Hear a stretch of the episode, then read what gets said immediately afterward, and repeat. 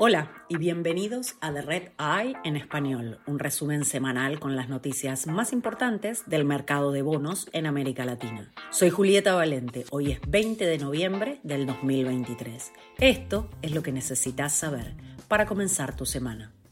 En Brasil, la cadena minorista Americanas divulgó nuevos detalles sobre cómo planea reestructurar su deuda y salir de la quiebra. La compañía espera que sus acreedores le presten más dinero que será respaldado por cuentas por cobrar. En una conferencia con inversores la semana pasada, los ejecutivos dijeron que Americanas también planea vender un par de subsidiarias en el 2025, ya que no recibió ofertas lo suficientemente altas este año.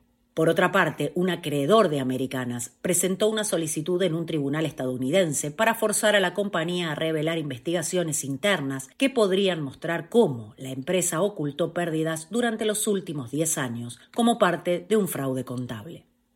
El fabricante de cosméticos Natura firmó un acuerdo para vender The Body Shop a la firma Aurelius Investment Advisory por más de 250 millones de dólares. A principios de este año, Natura vendió su compañía de fragancias a Aesop por 2.600 millones de dólares a L'Oreal y utilizó esos ingresos para pagar deudas, incluyendo préstamos y bonos con vencimiento en 2028 y 2029.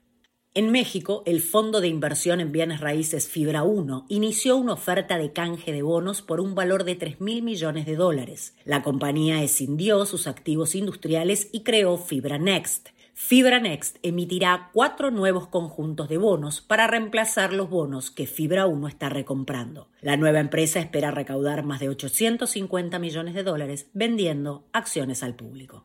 Argentina negó rumores de una renegociación de sus bonos en dólares. El secretario de Finanzas, Eduardo Setti, calificó la especulación de delirante y dijo que tenía la intención de aumentar la volatilidad.